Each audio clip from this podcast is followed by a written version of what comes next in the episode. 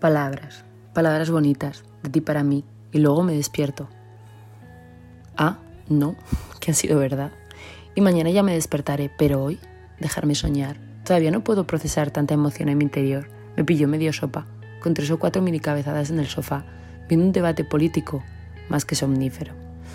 Pero la quería escuchar y la escuché y me despertó y me dejó como un monito que está tocando los platillos sin parar, un gato chino que no para de mover el brazo. Mi corazón latía a mil, la emoción explotaba dentro de mí, amable, cariñosa, cercana. ¿Quién era ella? ¿Y qué había hecho con mi amiga? Y mañana ya me despertaré. Hoy solo quiero saltar, volar, imaginar, soñar despierta, en un sueño que parece no tener final. Le gusta como escribo. ¿Qué? Primera noticia. no puedo aguantar la emoción, las ganas de correr a darle un abrazo. Escuché un poco atenta esas palabras, volando en mi dirección, y mi sueño se fue, se esfumó, desapareció.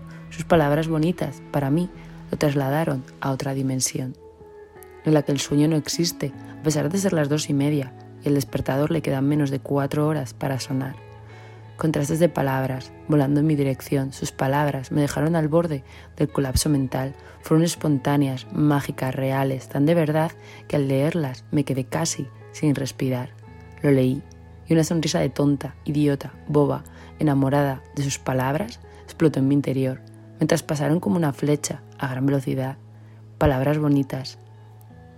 Palabras bonitas de ella para mí. Nos habíamos transportado al mundo al revés y yo no me había enterado. Sonaban de verdad, a voz suave, como un peluche recién lavado, como un gatito recién nacido que acabas de acariciar. Las palabras bonitas vuelan a mi alrededor y yo como puedo las abrazo las palabras bonitas vuelan a mi alrededor y yo como puedo sobrevivo ante tanta emoción.